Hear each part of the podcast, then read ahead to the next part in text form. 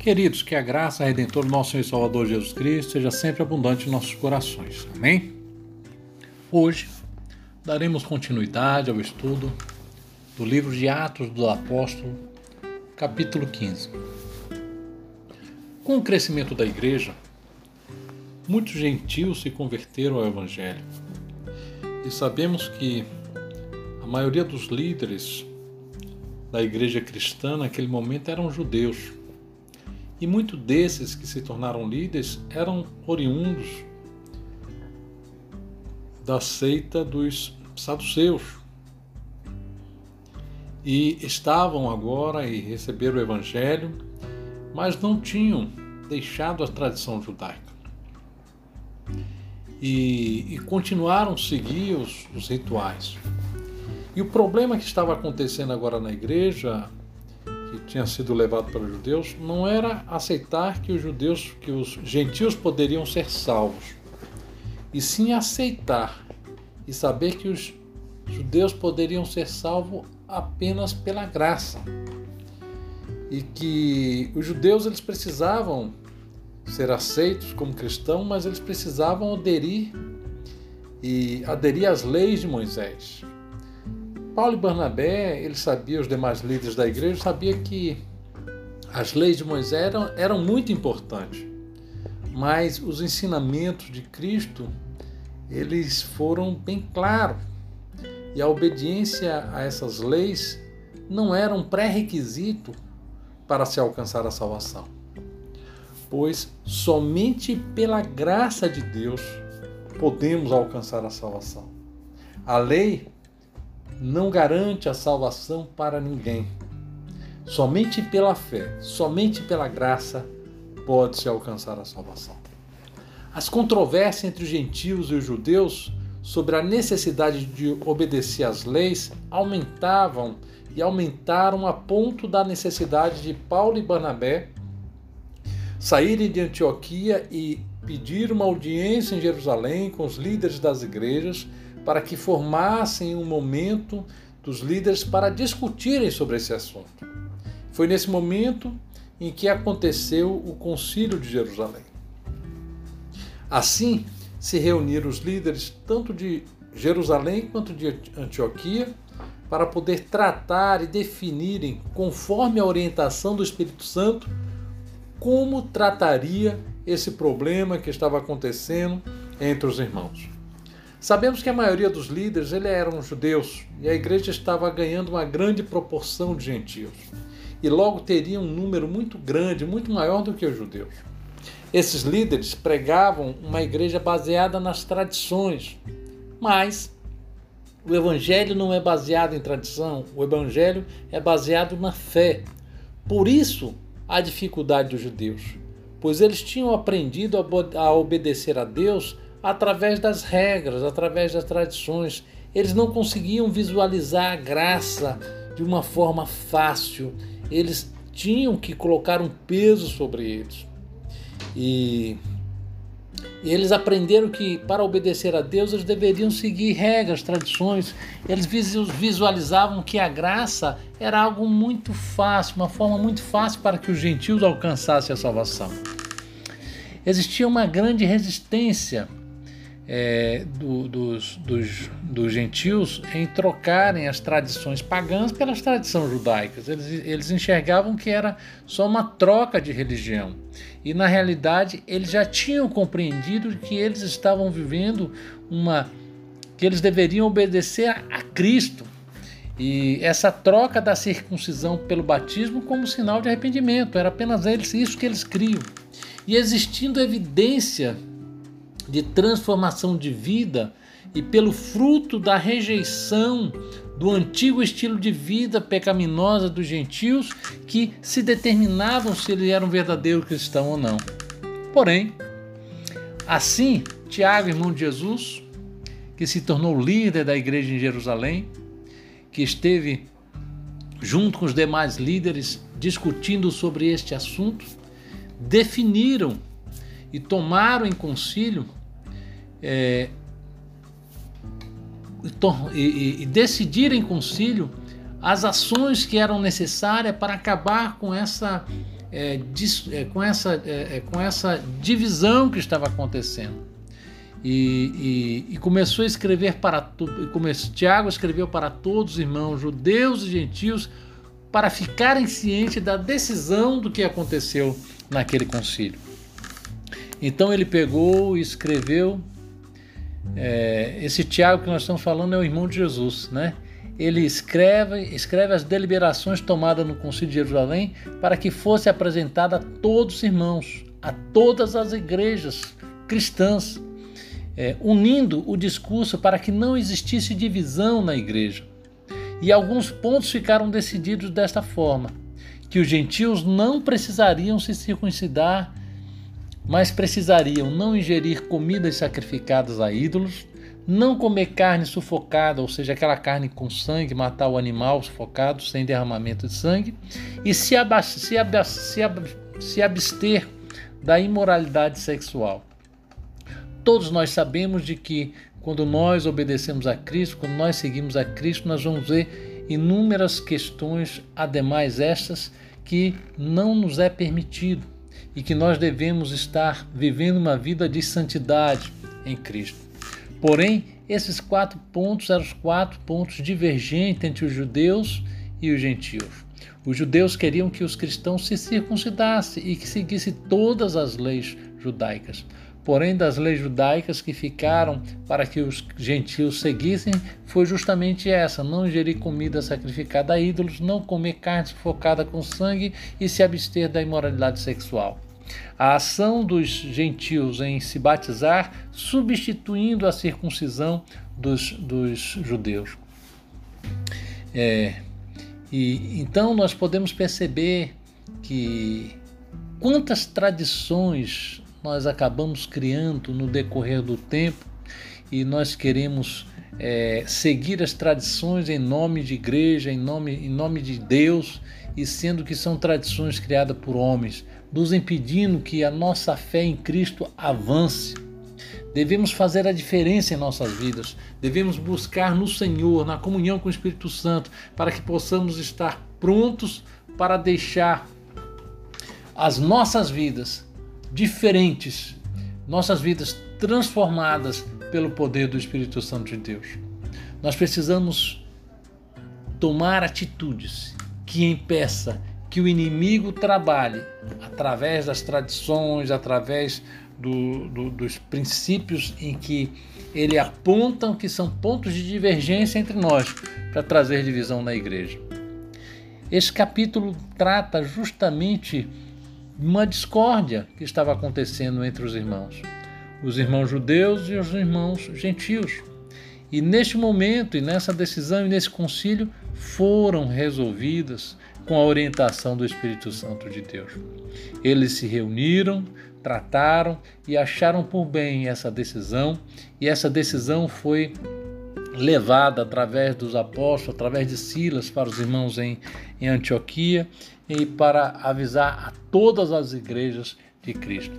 Com isso surge a necessidade de Paulo e Barnabé fazer uma outra viagem missionária para anunciar e, e falar às demais igrejas como seria, como foi a decisão de Jerusalém.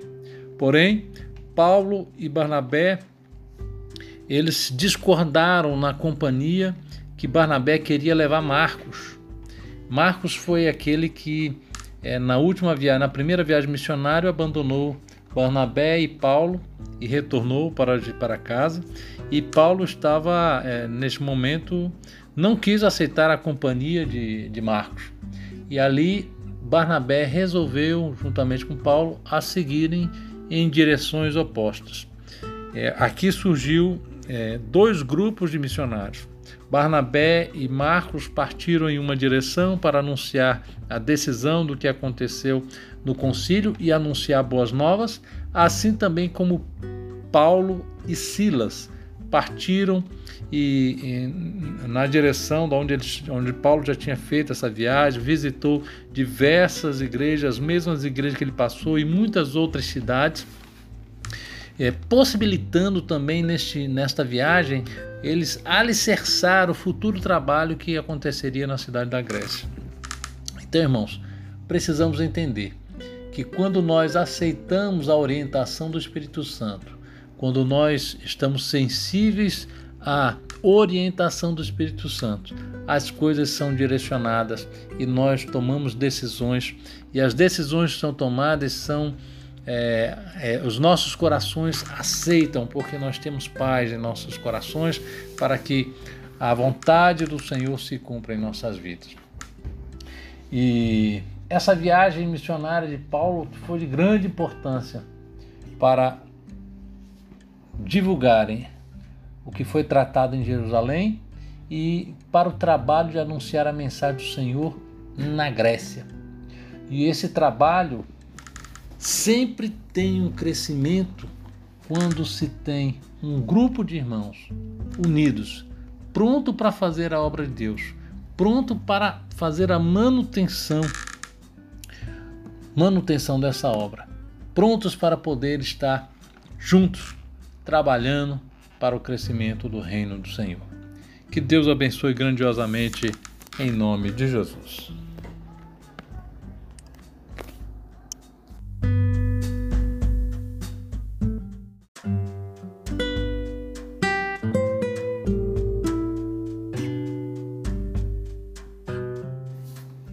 Queridos, que a graça redentora do nosso Senhor Salvador Jesus Cristo seja sempre abundante em nossos corações. Amém?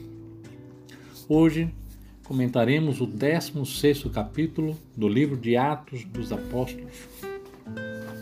Neste capítulo, vamos descrever alguns fatos que ocorreram na segunda viagem missionária do apóstolo Paulo. Na primeira viagem missionária, ele tinha como companheiro Barnabé e Marcos. Agora, Nessa segunda viagem, ele está na companhia de Silas. Chegando na cidade de Derbe e Lista, ele encontrou Timóteo, filho de grego, de mãe judia. Timóteo foi criado nos ensinamentos do Evangelho por sua mãe Eunice e sua avó Lloyd. Podemos ver a força do ensinamento no lar quando ensinamos nossos filhos, quando direcionamos os nossos filhos, a palavra de Deus diz: ensina o menino o caminho que deve andar, que até envelhecer não esquecerei dele. Timóteo é um exemplo disso, pois sua mãe e sua avó eram fiéis ao Senhor e continuamente ensinava a Timóteo sobre o Senhor Jesus Cristo. Paulo convidou Timóteo para acompanhá-lo em suas viagens, para auxiliar na, na obra missionária. É, e Timóteo ele era mestiço, né, como os samaritanos. Então Paulo aconselhou Timóteo a se circuncidar, é, para que não existisse nenhuma rejeição por parte dos irmãos judeus que ele fizesse a obra missionária junto com Paulo. É, Timóteo não tinha necessidade de circuncidar-se, pois no concílio de Jerusalém já havia se tratado sobre este assunto que os gregos e os gentios não precisavam se circuncidar e apenas seguir as orientações que tinham sido tratadas no concílio. Mas Timóteo, de livre vontade, ele cooperou e quis circuncidar para poder fazer a obra do Senhor. Ele compreendeu que muitas vezes nós precisamos ir além dos nossos deveres para poder dar testemunho de Cristo, para poder a obra de Jesus seguir à frente. É, na viagem, quando eles passavam por Frígia, é, uma província da Galácia, e o Espírito Santo não permitiu que Paulo, Silas e Timóteo descessem para a Ásia. E, e, nós não sabemos como foi que o Espírito Santo falou a Paulo, mas o importante é que ele estava atento para a voz de Deus. Ele estava atento para entender a vontade de Deus em sua vida. Nós precisamos ter certeza que estamos andando em conformidade com a palavra do Senhor. Estamos precisamos estar abertos a ouvir o conselho dos irmãos que têm mais experiência que nós e sempre averiguar se estamos fazendo a nossa vontade ou a vontade de Deus. Paulo assim fez. Tinha vontade de descer para a Ásia, mas no seu coração, e o Espírito Santo testificou com ele que não deveria fazer isso. e ele estava sempre atento à vontade de Deus para a sua vida. E sempre nós precisamos, em oração, pedir para Deus que abra as portas e, e feche as portas segundo a vontade dele, não segundo a nossa vontade. Paulo recebeu uma visão e nessa visão que ele teve, definiu a direção para onde ele deveria seguir, para onde ele deveria levar a palavra de Deus. Em obediência, eles seguiram em direção a Macedônia. E quando chegaram lá, a primeira cidade que eles encontraram nesse caminho era Filipos. E passaram alguns dias na cidade observando, e no sábado eles foram procurar um lugar para orar. Eles foram procurar um local para poder estar falando de Deus. Pois na cidade de Filipos existia a lei que eles não podiam pregar uma religião que não fosse conhecida já pelos que não fosse conhecida, que fosse aceita já pelas, pelos, é, pelos dirigentes da cidade. Por isso, eles precisavam sair da cidade e andaram, andaram até a beira do rio, onde se encontravam algumas pessoas e algumas mulheres, para ali ele fazer as suas orações. E lá eles encontraram algumas, algumas mulheres, e Paulo se pôs a falar das boas novas de salvação. E dentre as mulheres que estavam ouvindo as boas novas de salvação, Lídia prestou muita atenção no que Paulo falava. E Lídia, ela já servia a Deus, mas não conhecia as boas obras ela não conhecia as boas novas de salvação.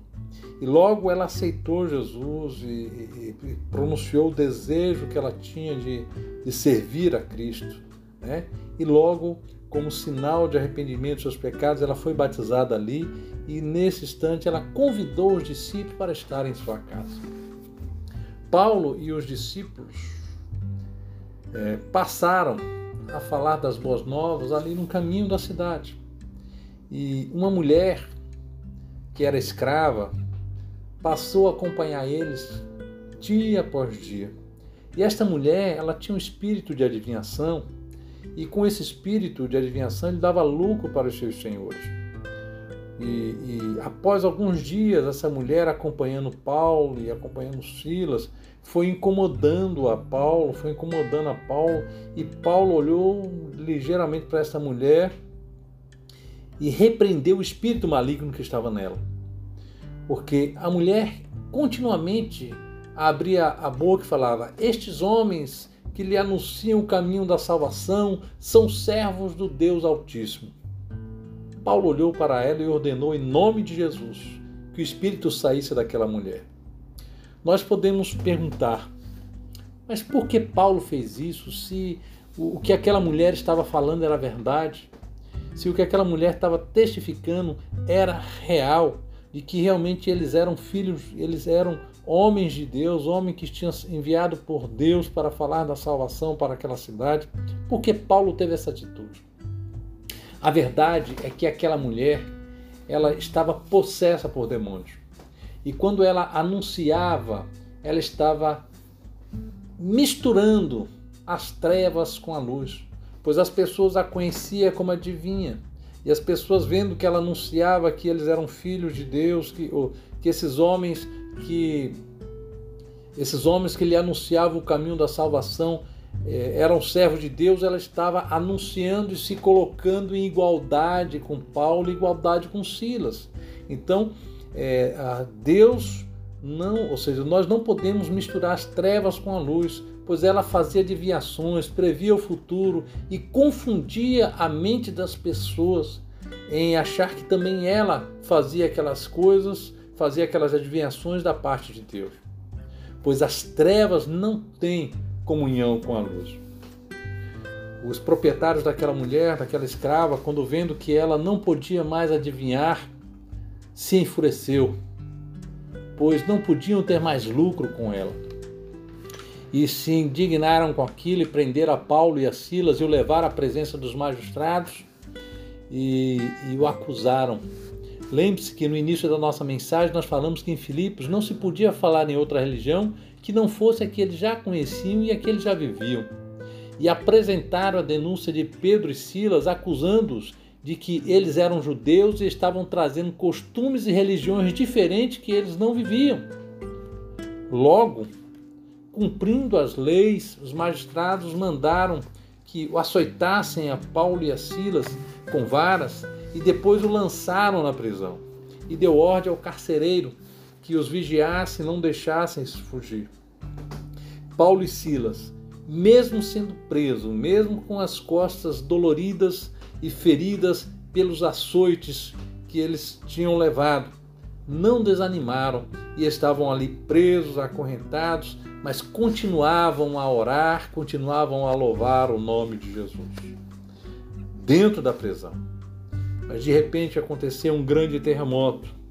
E neste grande terremoto as cadeias caiu dos pés de Paulo e Silas, as portas e os portões se abriram e de repente o carcereiro acordou preocupado porque as celas estavam abertas e ele rapidamente tirou a espada e queria tirar a vida porque ele seria cobrado daqueles fugitivos que fugiram e Paulo imediatamente impediu que ele fizesse aquilo e falou: Olha, nós estamos todos aqui.